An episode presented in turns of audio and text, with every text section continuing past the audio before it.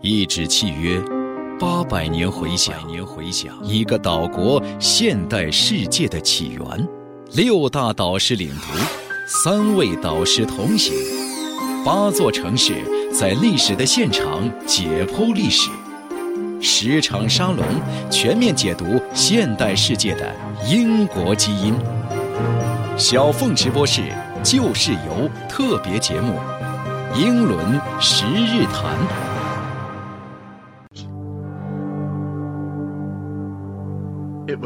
那是个冬天，严寒和死亡的季节。国王奄奄一息，他的名字是爱德华，伟大的殉教徒。他行将就木，却后继无人，而且没有迹象表明谁肯定能够继承皇位。正因为没有继承人，所以许多人都幻想成为下一任的国王。这其中就包括许多像诺曼底的威廉公爵这样的外国王族。在这群围坐在濒死的萨克逊国王的床榻边，有一位是在不久的将来英格兰最有权势的哈罗德。他相当自信自己能够坐上王位，他很希望爱德华国王也能透露出让他继承王位的讯息。而爱德华国王也确实伸出了手，轻触了他一下，但这是祝福还是诅咒呢？很显然，对于萨克逊的末代君王哈罗德来说，这是一个无法逃避的诅咒，因为就在他被贤人会议推举继位后不久，哈雷彗星穿越英格兰，这是灾难的象征。在随后迎战跨海而来的诺曼公爵威廉的黑斯廷斯之战中，他被一支箭射中眼睛，坠马而亡。连同他一起追进历史、彻底消亡的，还有那个昂格鲁萨克逊贵族统治的英格兰。取而代之的是一个新英格兰，一个被法兰西的诺曼人征服的英格兰。The year was 1066. 一零六六年，英国历史上令人难忘的一年，而诺曼征服更是英国历史的分水岭。这一事件不仅让一度孤悬海外的英国融入了欧洲社会发展的进程，还将欧陆的封建制度引入英国，并为其后议会政治体系埋下了伏笔。一零六六年正值中国北宋治平三年。听众朋友，大家好，这里是小凤直播室，我是小凤。这是我跟随世界文明的阅读与行走游学团展开英国历史文明之旅的第二天。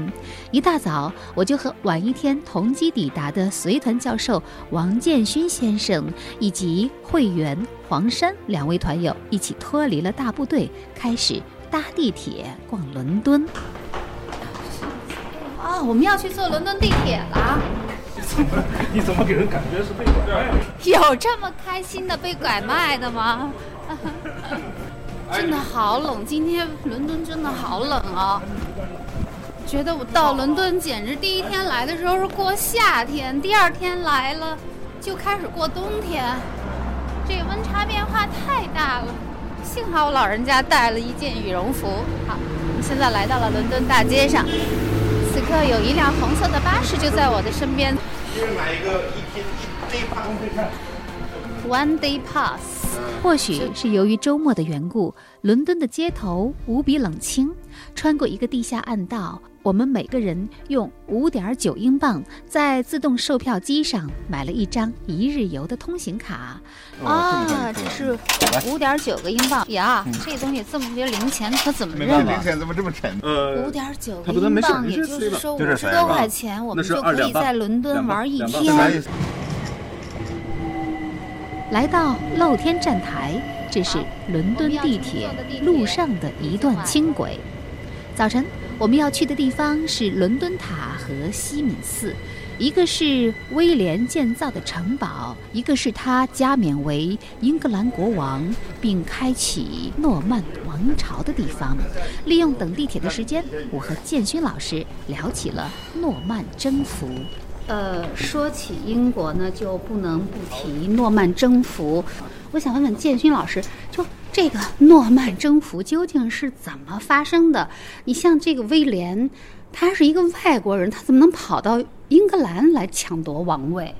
其实诺曼底这个地方，它本来它是丹麦人，就就是维京人建立的一个公国，就那时候它不是法国的什么一部分。或者那时候还没有这种现代民族国家这种观念，而且忏悔者爱德华的母亲本来是诺曼底公爵理查二世的姐姐，也就是他们之间是有亲属关系的。这样的话呢，爱德华年轻的时候他也曾经被放逐到诺曼底，和诺曼底可以说有千丝万缕的联系。这个诺曼底公爵威廉，他声称忏悔者爱德华许诺给了他王位，他能够征服英格兰也跟当时的这个整个的大环境有关系。而且当时的罗马教皇在一定程度上纵容他去。我想问建勋老师，诺曼征服不过是一次异族征服，但是后世的英格兰人，就是英国人，却给予这个征服高度的评价，就让人感觉很奇怪。你像我们中国吧，蒙古人、满人。对这个中原的征服，似乎就没有基本上没有什么正面评价啊。那到底该怎么评价这个诺曼征服？就是有人认为它是在英国历史上是一个转折点，基本上会被看成是呃英国文明的一个起点。对，比如说很多人认为它引进了封建制度。所谓封建制度，其实顾名思义就是分封建土。比如威廉，当时整个英格兰的土地都属于他所有。他对全国的这个土地数量以及人口，他是做了一个，就是中世纪那是史无前例的最详细的一个调查。不是搞了个末日审判书嘛？这个好像末日审判书，他这意思是说他要代表上帝搞这个末日审判，还是说那个英格兰贵族一一看到他来调查，就觉得自己到了末日了，所以叫末日审判书？呃，这个末日审判书是有一些这种就是讽刺在里边的。这个东西非常重要，因为没有这个东西的话，你征税怎么征？然后他就把这些土地呢分给了刚开始大概是可能一百七十个左右的这些骑士，全是跟着他从诺曼过来打英格兰的，跟他南征北战的。分封制有一个什么样的特点呢？这个领主和领臣之间，或者叫封主和封臣之间，是一种契约关系。我给你分封土地，那每年你要给我负有一定的义务，你要交税，你要付兵役，双方是一种典型的契约关系。这样一种关系是非常重要的。这即使你是国王，国王只不过是最大的一个领主，不能随意的违背诺言、违背承诺，否则的话，这贵族是可以造反的，是可以对抗国王的。所以这就涉及到。封建制的第二个特点就是形成了国王和贵族这两个非常重要的阶层和群体。那对抗国王的力量不是来自于平民，而是来自于贵族这个群体。贵族这个群体因为它非常强大，并且它都有自己的这个武器啊、士兵啊，就以至于国王不敢轻举妄动，不敢，所以它形成一种贵族和国王之间的这种抗衡。这个再加上中世纪，比如还有还有这个。教会权力和世俗权力的抗衡，这些东西对于近现代建立一个有限政府意义重大。嗯，这样子限制了国王的权利，王在法下，就跟这样的这个社会结构或者政治结构是有关系的。在你看来，诺曼征服在英国历史上究竟是一个什么样的地位？就你已经把英国历史最重大的事件，这这个桂冠给了大宪章的签订了。那诺曼征服在你看来，在英国历史上，就是英国历史重大事件榜上，你觉得能排第几？威廉征服毫无疑问是非常重大的一个事件，把它排在第三位，应该差不多。就是说大宪章第一位，然后。就是光荣革命，但是这这个关键，你的参照系是什么？就是你根据什么标准来评判它？如果说对英国的这种建立一个有限政府，对英国的建立法治更重要的话，那毫无疑问是大宪章和和光荣革命这样的事件，对吧？呃，但威廉征服它重要，就是因为它对整个英国社会的影响是全方位的。一辆编号是三七八二二的橙色地铁呼啸而来。这是泰晤士河畔的一站，叫做切尔西。或许是离起点站很近，乘客稀少。睡眼惺忪的金发妇女捧着一杯咖啡，若有所思。她身边的黑人警官戴着耳机在听音乐，更多的人都在低头玩手机。建勋老师手里拿着一张伦敦地铁图，十三条线路用不同的颜色标记出来，蛛网密布。因为我们搭乘的是橙色线，因此。这条线的地铁是橙色的，栏杆是橙色的，长椅也是橙色格子布置的坐垫儿。而建勋老师昨天晚上就已经在这张地铁图上圈圈点点，是他已经规划好的路线图。地图还是非常的重要。咱们反正咱们坐十四站，要坐十四站呢才能到伦敦塔。Tower Hill。哦。咱们咱们有望正好等到伦敦塔开门的时候，咱们已经到了。正好咱们不耽误时间。太棒了！到那儿买票进去，逛个一个一个多小时。好。伦敦塔早期作为王宫，后来是政治监狱，关政治犯的。伦敦塔不仅仅是曾经的皇宫和监狱，它还曾经是军械库、国库、铸币厂、宫殿、天文台、避难所。是的。天哪，这么一个塔可以有这么多的功能啊！在中世纪的时候是作为很多种设施来使用的。对，它首先它是作为一个城堡来建造的。早早期的时候就是，对，它是一个军事要塞，其实是。当然，所以放军火，放军，这当时没有军火，就是就是就是剑的刀啊之类的，就是放这些武器，对，放这些冷兵器的。对因为它是作为国库也很正常，因为国王住在这里边，那当然他要把国库设在这里边了。谈话间。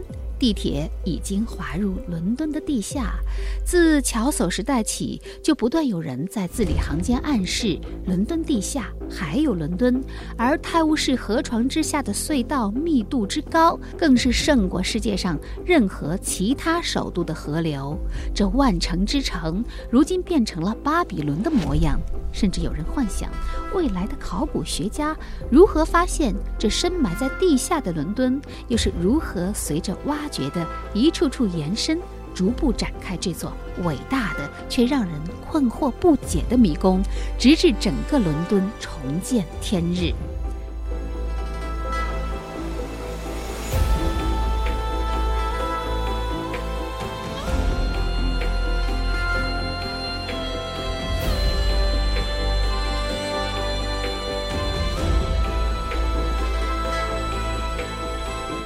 伦敦地铁始建于1860年，第一条线从帕丁顿站到法灵顿街修了整整三年。1863年1月10号通车的时候，无数人涌向帕丁顿，蒸汽火车冲入地下的壮观景象，就像是哑剧的妖魔，足以满足伦敦人的猎奇之心。而这也是全世界第一条地铁。这一年正是中国清朝同治二年。十八天后的一月二十八号，安庆军械所造出了中国第一艘小火轮。曾国藩登船试航后，喜而命名“黄湖号”。The next station is Bayswater. The front two doors will not open at the next station. Please use other doors. 我好像坐错了呀。错了，方向错了是吗？啊，那应该是从 Earls Court 那个地方坐。是不是我们刚才聊天给聊过了？那好，我们下车，这才有意思嘛。犯了一个美丽的错误。就是。咱们体验了一下另外一条线。咱们应该。而且我们好像是在一个古老的砖墙式的隧道里穿行，穿梭在历史中。啊，对，现在坐黄线就可以了。车停的。帕丁顿，帕丁顿是一个特别有名的站呢。像它的火车站也叫帕丁顿。哦，这不就是帕丁顿吗？这是刚刚坐错地铁的失落。好，现在金星老师掏出了一张地图，这是咱导游发给我们的。啊，这个地铁线我就看着要晕，各种颜色，不同的线路，红、黄、蓝、绿、橙。对。对。我们现在是要找黄线地铁。对。刚才怎么会坐到那儿去呢？怎么奇怪的事？咱们现在坐黄线直接就到了，就到伦敦塔了。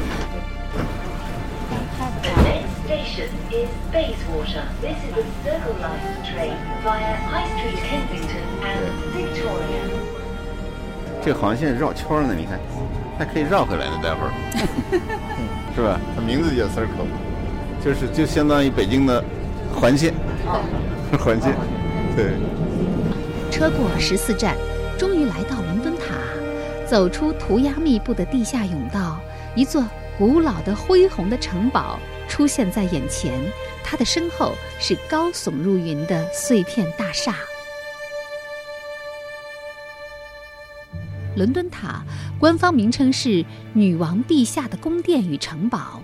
威廉征服之后，新君继位，当务之急是收复城市，而首要的任务就是在周边城墙修筑军用城堡。伦敦塔是其中最坚固、最著名的一座。除了威廉一世建造的诺曼底风格的白塔，历代君主不断在此添砖加瓦。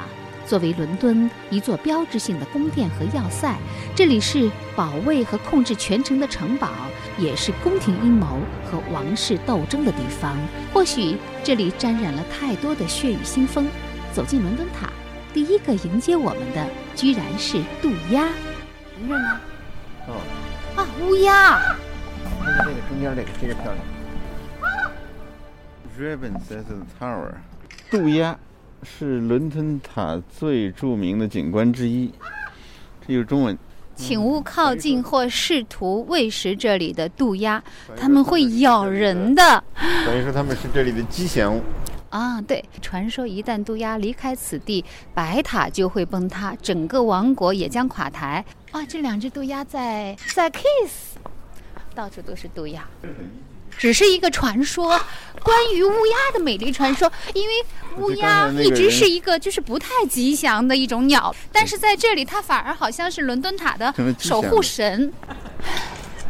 对，这可以进去，再上到塔里边看。好，这个叫 White Tower，这应该是这里头最著名的白塔。对，好像还有一个绿塔是专门关押女囚的，像伊丽莎白女王，还有安妮·博林，就是伊丽莎白女王的妈妈。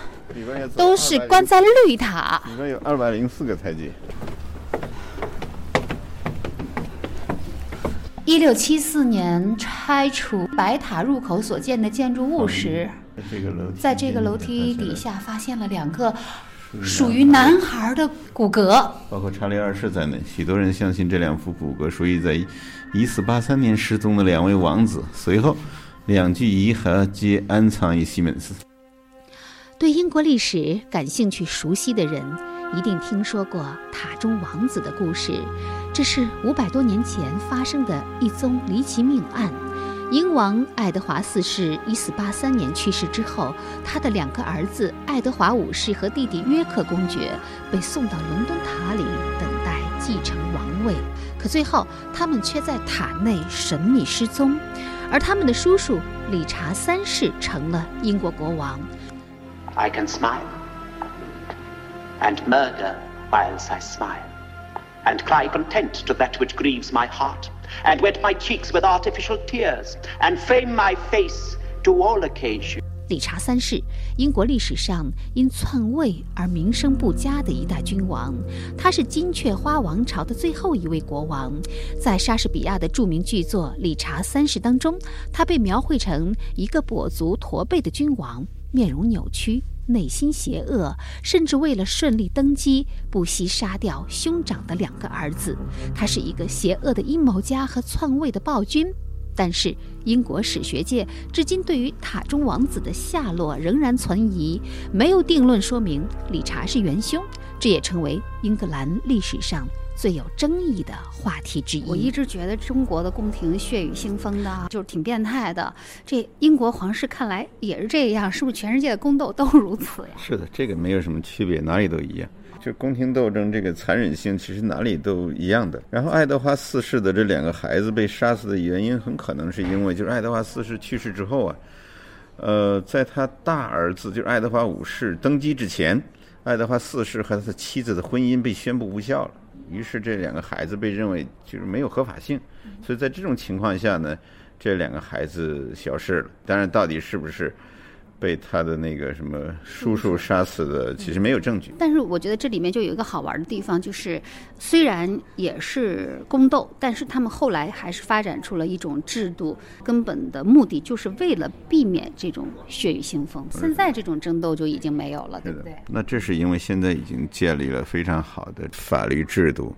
有限政府，所以现在很少再会发生这样的事情。而且现在，当然国王的权力已经也没什么实质性的权利了，所以大家也不会再为他争斗了。刚刚就是我们看到这个理查三世啊，他是金雀花王朝的最后一个国王。对我觉得英国的这种皇室以王朝来标记，好像也是一个挺好玩的事情。对他为什么叫金雀花王朝呀？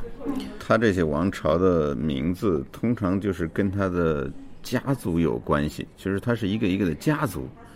金雀花王朝，它的得名呢，其实是当时的安茹伯爵，他叫杰弗里五世，就是他这是他的绰号或者叫大号，他叫金雀花。他的孩子后来又继承了英英格兰的王位，成为亨利二世。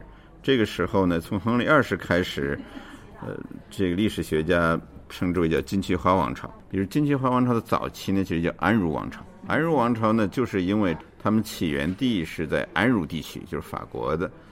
从一一五四到一四八五这三百多年的时间是金雀花王朝，那他完了之后是都铎王朝，都铎王朝也是跟也是一个都铎家族，呃，开创者叫亨利都铎，都是跟家族有关系，或者看是不是一个爹，比如说你比如说都铎王朝，他就是从亨利七世开始，然后就。到亨利八世亲儿子亨利八世的孩子，然后就是那三个孩子，伊丽莎白、玛丽啊，还有爱德华。那么，当伊丽莎白把王位传给斯图亚特，就是他的那个玛丽王后的孩子之后，就变成斯图亚特王朝了。就是看是不是一个爹这个直系传下来，是的，是的对？对对，当然当然是跟这个有关系。那斯图亚特王朝也是斯图亚特家族，他比较早的是先是在苏格兰。这个起源的这个家族，他统治一六零三年到一七一四年，再往后汉诺威王朝、温莎王朝，其实都是跟家族有关系。在英国历史上，那欧洲历史上都叫做皇室家族，是 royal houses，就是跟皇室有关系。你没关系，你也很难继承这个王位，因为他们之间有这种血缘千丝万缕的这种血缘关系。OK。那呃，我读钱承旦先生的《英国通史》，他是将一零六六年诺曼征服到一四八五年理查三世的金雀花王朝的终结称为中世纪。那么一说到中世纪，总是会觉得跟黑暗联系在一起啊，就有一种阴风呼号的既视感。英国的中世纪也这样吗？我觉得这个是非常错误的一个看法，就是。可能我们的教科书啊，或者是西方有一些历史学家认为这中世纪很黑暗，主要的理由呢是跟这个教会的什么权力比较大呀，有宗教裁判所啊等等，跟这个有关系，所以他们说中世纪黑暗。其实这是非常错误的一个一个认识或者判断。中世纪不黑暗，中世纪有漫长的历史，差不多一千年的历史，其实是。呃，中世纪究竟是从什么时候到什么时候？通常是从公元五百年到一千五百年这样的一个划分。呃，中世纪什么历史事件的划分？中世纪是最主要就是西罗马帝国的灭亡和封建制度的这种衰落，就大概这这一段历史都通常被称之为叫中世纪。呃，中世纪不仅不黑暗，其实它相当光明，在我看来，或者说它不比任何一个其他的时代更加黑暗。呃，它因为它有太多闪光的地方，比如说刚才我讲的这种封建制度，它的这种契约精神，呃，还有它的这种嗯地方自治、多中心的这种这种治理模式，呃，特别是城市的自治、城市共和国、城市宪章。是吧？像类似于大宪章的这种城市宪章，在欧洲成百上千个，多的是。这些东西呢？都在很大程度上推动了西方法治有限政府的建立，非常非常重要。所以说，中世纪黑暗是是一个极大的一个误解，对中世纪可以说。我和建勋老师继续在伦敦塔里游荡，一不小心，我们转进了珍宝馆，里面收藏着历代英国王室加冕礼仪的皇冠、权杖和宝珠，以及主教为君主告油的油瓶和油勺。其中最引人注目的就是维多利亚女王加冕的时候制作的镶有三千多颗宝石的帝国王冠，还有世界上最大的钻石——非洲之星，在王室的结账上闪闪发光。这么多的世界顶级珠宝集中在一个二十多平米的房间里，但是我并没有亮瞎了眼睛的感觉，似乎他们的光芒也相互抵消了。在伦敦塔的珍宝馆里，这个是个多功能厅。电视上在播放的是伊丽莎白二世的加冕仪式，主教把权杖放到女王的手里啊，对，给她戴上了王冠。这个主教是如西敏寺的大主教吗？嗯，那些人也都戴上自己的帽子。主教给女王加冕，应该是坎特伯雷大主教。坎特伯雷大主教，现在还是坎特伯雷大主教。他主持这个仪式，真年轻。对，哦，他另外一个手里捧着的是一个球，球体上方有一个十字架，好像就是说，呃，教权与王权合一的一个象征。嗯。一九五三年，啊，六月二号，伊丽莎白女王二世的加冕仪式，啊，就是现在的女王，受到了全英国人、全世界人的尊敬，一位非常 nice 的女王。这个是真的，这个是真的。啊？这个是真的。这个是真的，是吧？对吧对。这个权杖啊，这是女王加冕的时候的权杖，是吗？哇！就历代的国王加冕的时候权杖，哎呦，看上去挺沉的呀。嗯。空心儿的，要不然举不动。对。啊，这个权杖上面这种雕刻好像是天使吧？那个有天使护佑，就是那个那个正中方，你看那个是个小天使。God save the Queen，上帝保佑女王。God bless。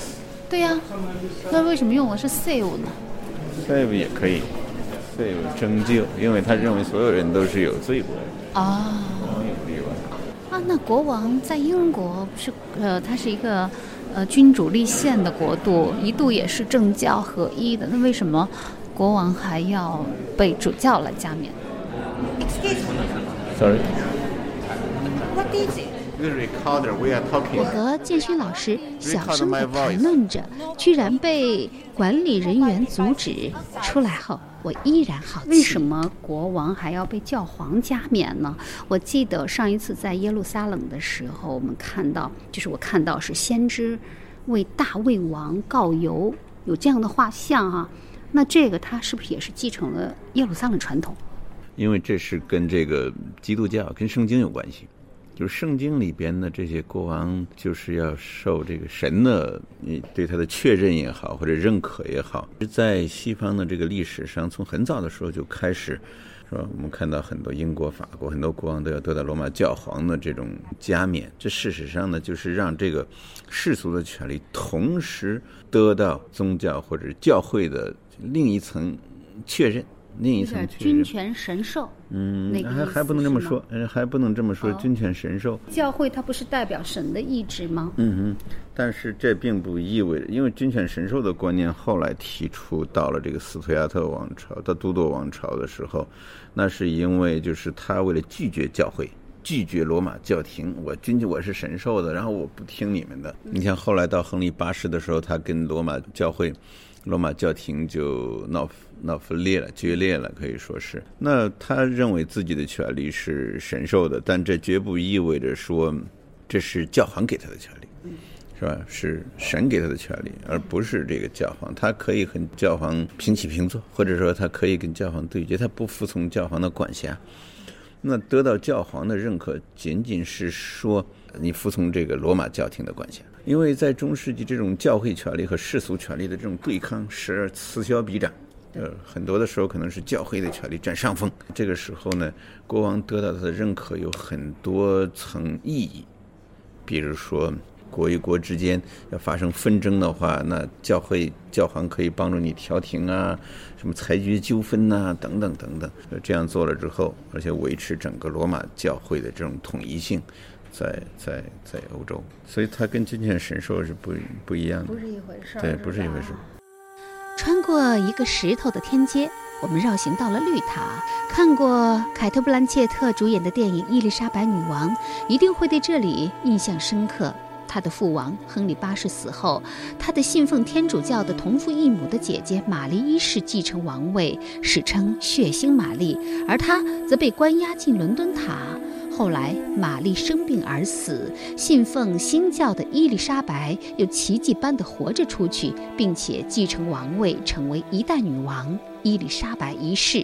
但是她的母亲安妮·柏林王后的运气则没有那么好，她就是在这里被老公亨利八世以通奸罪之名砍头的，史称“千日安妮”。I swear to you, I intend to be a just ruler.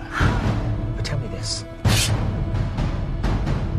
Is it better for a king to be feared or loved? 说到这里，必须要深扒一下亨利八世。在翻看休谟的煌煌巨著《英国史》的时候，只有亨利八世一个人居然占据了五六个章节。那亨利八世是英国都铎王朝的第二位国王，亨利七世次子。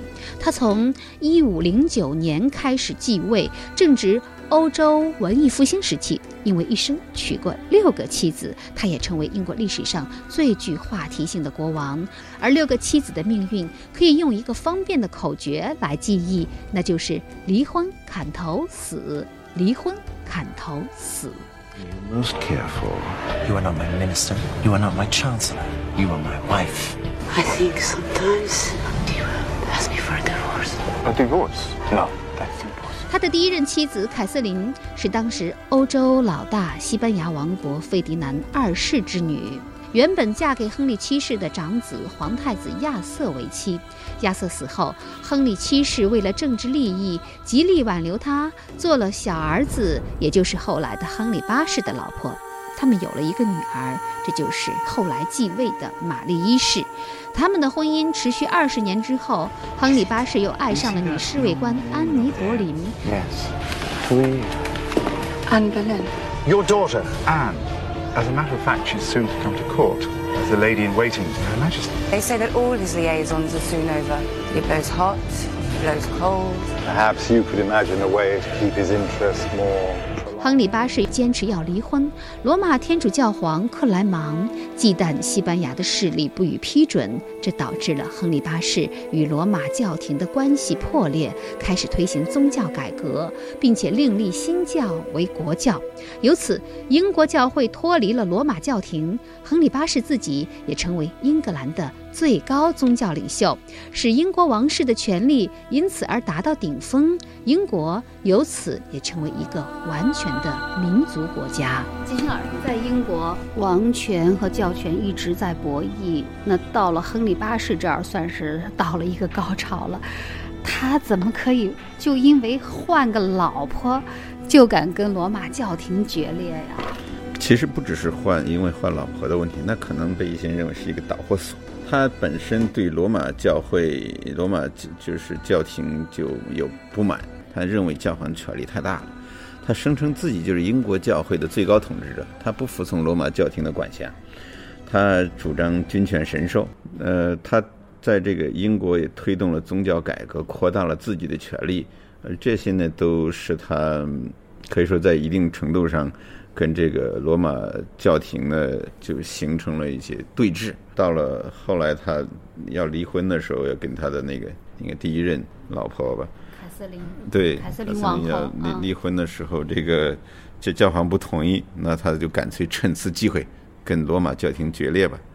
呃，他就宣布英国教会脱离这个罗马教廷。所以是有很特殊的一些原因。那他脱离了罗马教廷之后，英国信的是什么教呢？他里甘宗是是信新教的，但是那个时候呢，新教和天主教还没有那么没有区分那么清楚。他当时正在宗教改革的过程当中，他推动了很多的改革，可以说是就是马丁路德的那个那个新教的改革。对，马丁路德，对。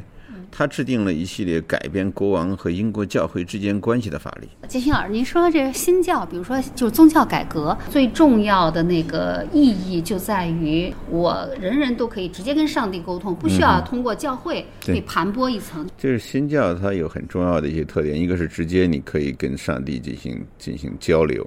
呃，进行需要通过一个腐败的教会，不需要通过教会或者教士这么一个群体或者阶层，这是一点。那另外一点呢，他不再像天主教那么强调仪式，简化很多仪式，然后呢，这样就没有了一个腐败的教会的那种给人的那种坏的这印象。所以，这个亨利八世有人说他在一定程度上把英国从一个天主教国家转变成了一个新教国家。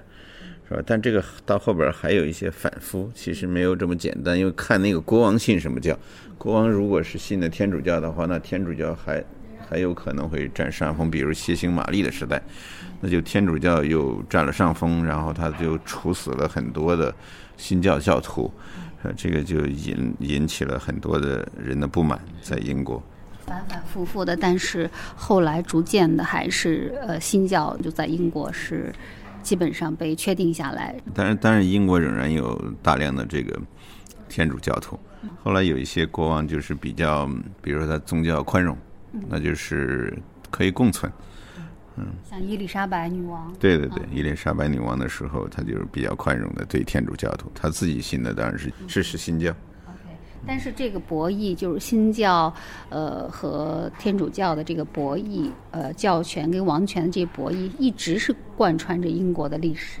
是的，这个不只是说贯穿英国的历史，整个欧洲都是如此。整个中世纪，那最重要的两支力量，一个就是教会，一个就是国王，就是世俗的权利和教会的权利。但同时，我们知道也还有贵族和国王之间的这种。对抗会在中世纪的时候，教会的力量在很多时候比比国王要强大的多，因为他拥有大量的财产、土地呀什么的，各种各样的这种这种还有税收啊，他其实力量是非常大的。就是因为这样的一种力量，他才有可能跟。世俗的权力进行对抗，而这在这种对抗当中，没有任何一方占绝对上风，以至于这种权力才能得到一定的程度的限制。如果有一方能占绝对上风的话，那权力就很难受到制约。所以这一点对欧洲来说是非常重要的。OK，那有一个说法，都铎悖论啊。呃，一般来讲，专制和法治是无法并行的，专制越强，法治越弱。但是在都铎王朝，像亨利八世，就是他的王权空前的强大，但是好像又有着非常浓厚的这种法治的特征。呃，所以好像有一个历史学家就提出了这么一个概念，还是一个很有趣的概念。我想，建新老师，您怎么看这个都铎悖论？确实，这是一个很有意思的问题。在都铎时期，国王的权力之所以他变大，是因为他加强了中央集权，特别是像亨利八世这样的人。但问题是我们不要忘了，他国王的权力确实变大了，比如他享有很多的特权呐，甚至对教会可以指手画脚啊。但同时呢，议会的权力在壮大。啊，议会的权利还有司法独立都在往前推进，所以这个时候，纵然国王的权力很大，要想完全撇开议会和法院来做事情，完全的实行专制还是比较困难的。所以这也是英国后来走上欧洲大陆不同道路的很重要的一个原因。那个限制王权的那个力量一直在，王权你再大，但是王在法下。是的，这个没有突破。而且在这个王权加强的过程当中，议会的权力也在不断上升，它的作用也在不断的变大。无论是亨利八世还是后来的一些国王，都都不敢轻易的撇开议会去为所欲为。然后呢，司法呢慢慢的职业化了，司法就是法律人群体形成了一个强有力的制约专断权力的一个群体，律师。检察官、法官，那么这个群体慢慢的高度职业化之后，形成了一个稳固的这么一个一个一个群体，所以对国王的制约也起到了很重要的作用。It is your duty to use his love to our advantage. I know what you are doing, but do not think to take the king away. You must know I desire you with all my heart. When we are married, I will deliver you a son. As far as I'm concerned, our marriage is at an end. Everything within my power to give to you. It's yours. Just ask. If she gets her way, she will set our country in a war. I want a divorce, and you will get one for me. Will you accept the judgment of the cardinals? If you are not for me now, then you are against me. If you want the world to know that the King of England is incapable of keeping his word, then all right. After all, I am merely your Majesty's humble servant. And he will tire of you, as all the others. And what if he does not? I love you. Let me go, let me go! Your wife won't let you go, I should have realized. No, Anne, stay! Anne, I beg you! I'm the King of England! 但遗憾的是，当上皇后的安妮·博林生下伊丽莎白一世之后不久就失宠。她叛逆的性格使国王暴躁，仅仅做了一千天的王后，她就被亨利八世以淫乱罪、叛国罪关进伦敦塔。在她被处死后的第二天，亨利八世就迎娶了第三个王后简西摩。这位王后最终因难产而死。之后，亨利八世又娶了三个老婆，将离婚砍头死的戏码又上演了一遍。遗憾的是，后来的三个王后都没有子嗣。在伦敦塔转了近一个小时，我和建勋老师正打算离开，出口处有一个水闸，这就是著名的叛国者大门。都铎时期的囚犯沿着泰晤士河途经伦敦塔，由驳船运送到这里。安妮·博林和伊丽莎白一世都是由这里进入伦敦塔。据说，二十一岁的伊丽莎白被发配到这里时，曾经顶着倾盆大雨坐在叛国者之门的石阶上，拒绝进入塔内，因为她的母亲再也没有出来。而今天，我们则刚巧遇到一位穿着皇家卫队服装的讲解员，激情四射地讲述着伦敦塔的故事。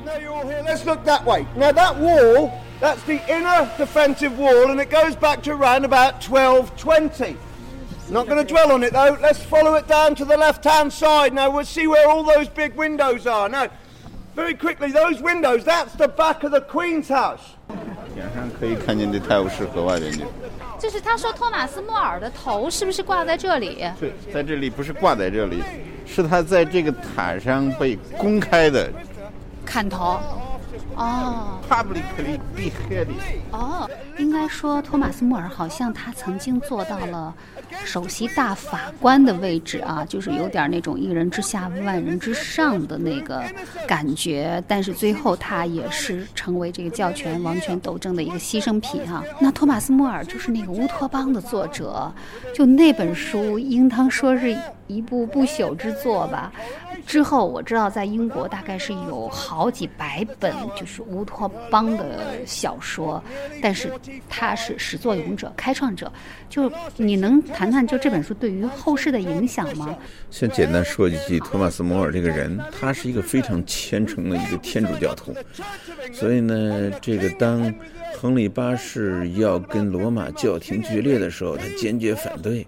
这样子的话呢，就发生了激烈的冲突。后来呢，就找了一个理由说他什么叛国罪，就就就把他关到了伦敦塔里边，就把他处死了。他是一个律师，受过法律教育，同时也被认为是一个政治哲学家。呃，然后他的比较影有影响的这个著作就是你刚才提到这个《乌托邦》。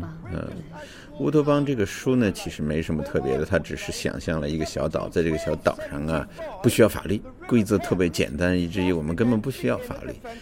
呃，然后呢，没有了私有财产，啊，财产都变成了公共的，就是一个世外桃源一样的这么一个社会。那这种乌托邦的思想，后来是对这些空想的社会主义啊、乌托邦主义啊，有有很大的影响。据说像圣西门呐、什么之类的这些人都受他的影响。这个书当然在出版之后呢，可以说是引起了不小的反响，直到现在呢还在被人们广泛的阅读。但它在政治思想史上其实已经没有什么意义了。他对今天可以说没有，不仅没有什么贡献，而且可能还有一些负面作用。非常有意思的现象，就是在英国特别盛产这个乌托邦的文学。就从托马斯·莫尔开始，后来又有培根的什么《大西洋岛》呀，大家印象更深的就是乔治·奥威尔的《一九八四》，那就是演变到一种反乌托邦的文学，就或者说反面的乌托邦。哎，您觉得这个英国为什么那么盛产这乌托邦？是不是跟它本身就是一个小岛有关系呢？其实倒谈不上说英国盛产乌托邦，乌托邦的思想就近代以来比较多的出现在欧洲大陆，特别是像法国、德国这些地方，因为这跟那种绝对理性主义、唯理主义有一定的关系，因为他们相相信一个通过人的理性，我们可以呃设计一个社会，可以塑造一个社会。那在英国，其实崇尚经验理性主义的，他们其实是。呃，反对这种绝对理性主义的看法，这种唯理主义的看法。但是恰恰乌托邦文学就是在这儿诞生的对，那这个在一定程度上呢，其实是当时的人们呢，因为对他们那个时代有一些不满，对那个时代的各种各样的问题，无论是这种政治斗争啊，还是这个社会生活啊，他们就就喜欢想象一个理想的社会到底是什么。它纯属是一个是一个想象。但是英国的整个的这个历史传统又是反乌托邦的，因为他们是非常重视经验的。你比如像普通法呀什么，这些都是建立在前人经验基础之上。所以在这个意义上，乌托邦只是停留在这些文学、这些作家、文学家、作家的头脑里边，而不存在英国这个真实的社会当中。这个社会是反乌托邦，那社会是不喜欢乌托邦的。所以呢，才会有奥威尔的《一九八四》那样的小说，对乌托邦的这种批判。走出伦敦塔。我和建勋老师重新杀回地铁站，前往下一个重要的目的地西敏寺，又称威斯敏斯特大教堂。在地铁上，我突然想起来建勋老师昨天晚上在微信群里提到的两个人。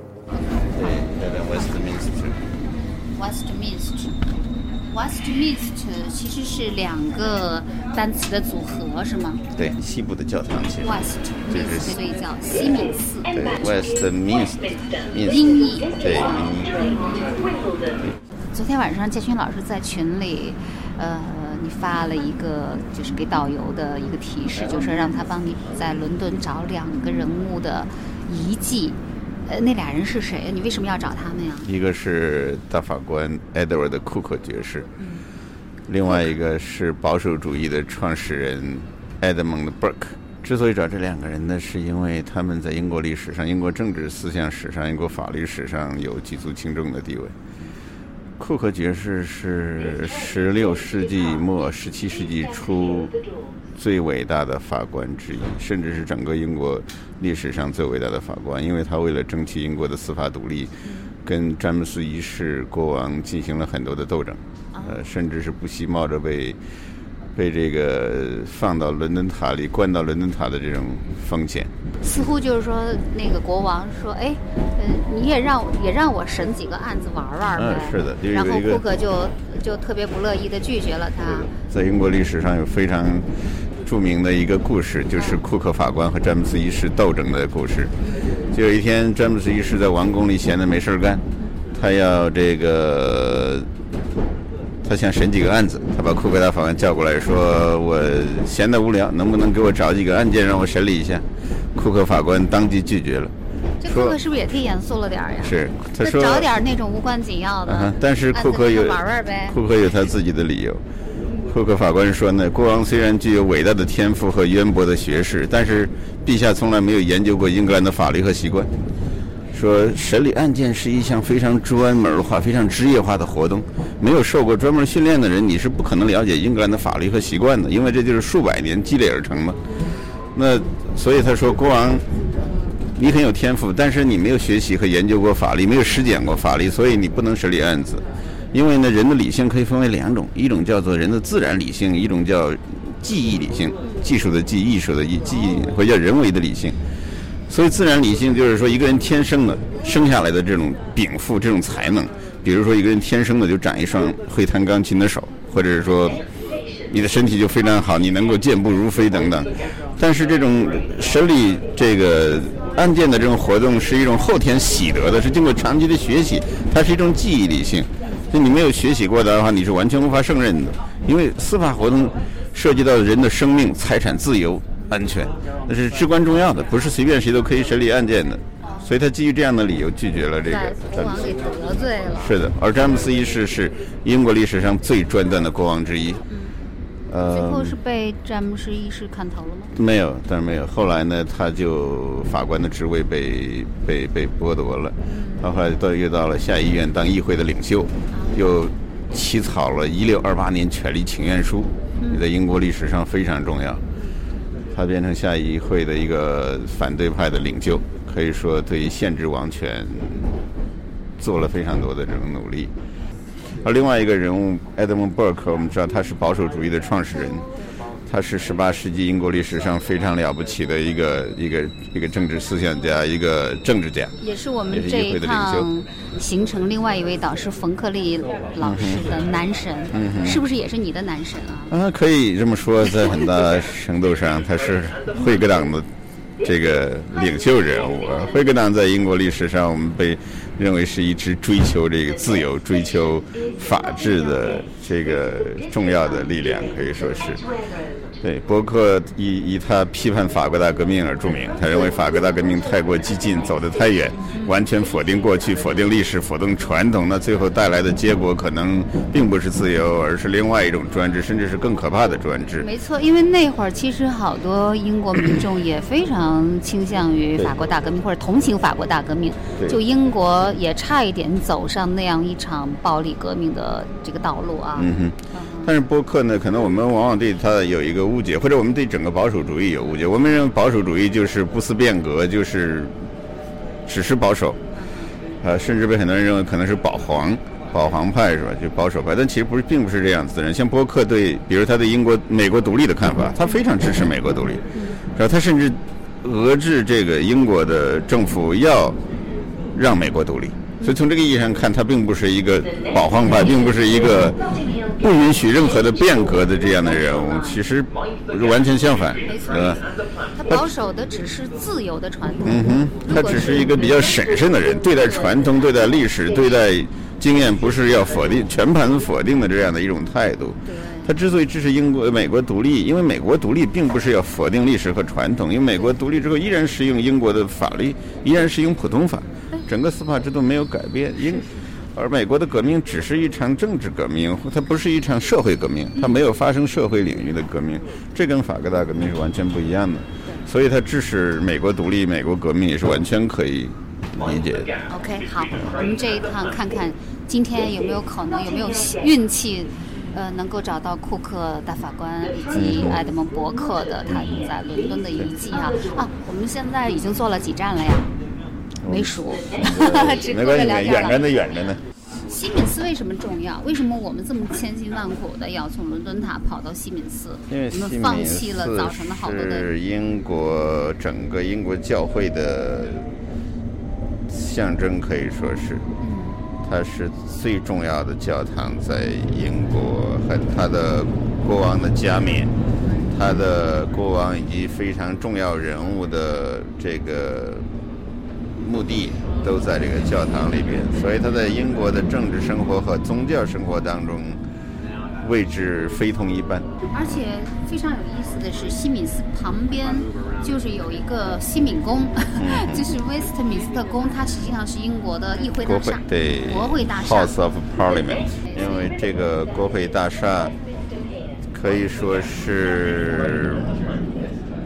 在英国，这个就是这议会政治、议会政体下，它是英国政治的这种象征，或者说英国的政治主要发生在这里，这是最重要的一个场所。议会的两院都在这，都在这儿，吵架的地方。最重要的事物都是在这里决定。英国又被认为是议会制。好，我们现在已经到站了，到了西敏寺站，赶紧的下车。Way out 出口。Way out 不写 exit，不写。对。它的很多用词跟美国都不一样。不一样，对，没错。Way out。那么地铁叫做 tube，其实 tube 是隧道的意思。他就把这隧道就叫地铁，叫地铁。但是在美国就是 subway，subway 也可以叫，但是大多数人会叫 metro。嗯，出口四，这是一二三。Westminster here。对，就这个。这个。哇，前面就是吧？对，我们现在在地铁的出口，已经远远的望见了西敏寺。哇！哇哦哇哦哇哦哇哦！这是国会大厦还是西敏寺？这是大本钟。哦，这是大本钟。哇，地铁的出口就是大本钟。那个白色的是西敏寺，这个黄色的是国会大厦。地铁的这一站就叫威斯敏斯特，出口就是泰晤士河上的一座大桥。红色双层巴士一辆接一辆疾驰而过，河的北岸就是壮观的哥特式建筑群国会大厦，大厦侧翼是高耸入云的大本钟。旁边紧邻的就是庄严的威斯敏斯特大教堂西敏寺。一转身，伦敦眼摩天轮正矗立在泰晤士河的南岸。昨晚我们正是在伦敦眼上遥望西敏寺和国会大厦，而此刻我们就站立在这个地方。或许这是伦敦最迷人、最梦幻，也是最吵闹的一个街角了。似乎全世界的人一下子都涌出来，就像彼得·阿克洛伊德在《伦敦传》里所形容的：形形色色、奋力抗争的人生就在街头上演。这对于19世纪的神话作家马克思和达尔文就是灵感之源。五月十四号中午的十二点钟，只要穿过这个街角。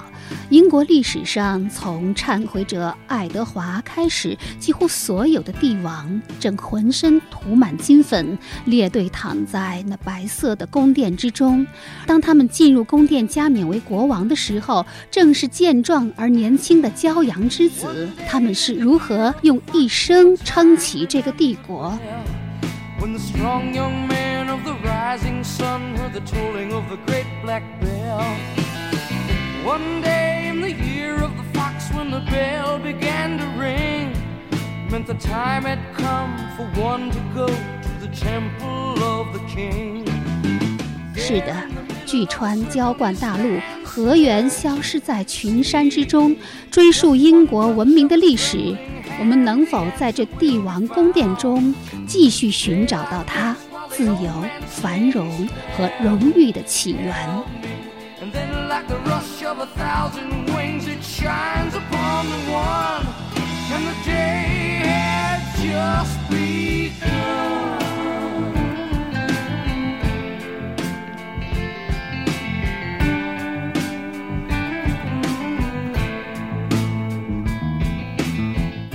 好，在这首 Rainbow 彩虹乐队最著名的歌曲《The Temple of the King》。帝王宫殿中，这一期小凤直播室英伦十日谈就进行到这里。本期嘉宾，中国政法大学教授王建勋，主持人小凤代表节目总监王尚共同感谢您的收听，也欢迎您关注本人新浪微博小凤丢手绢及微信公众号凤 radio 小凤直播室。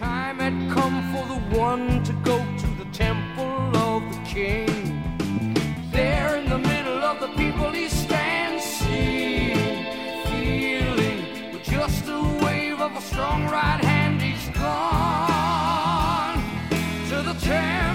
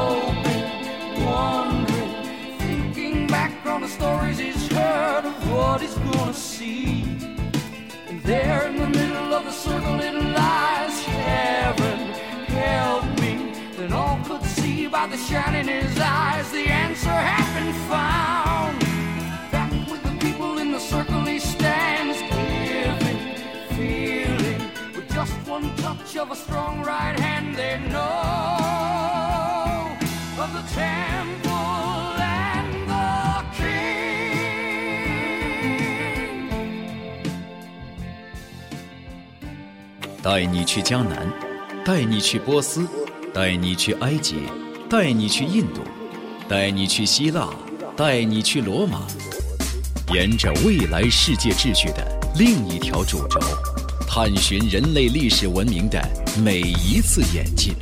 丝路之美，之美，美不胜收。“一带一路”小凤带路，第二站，带你去英伦。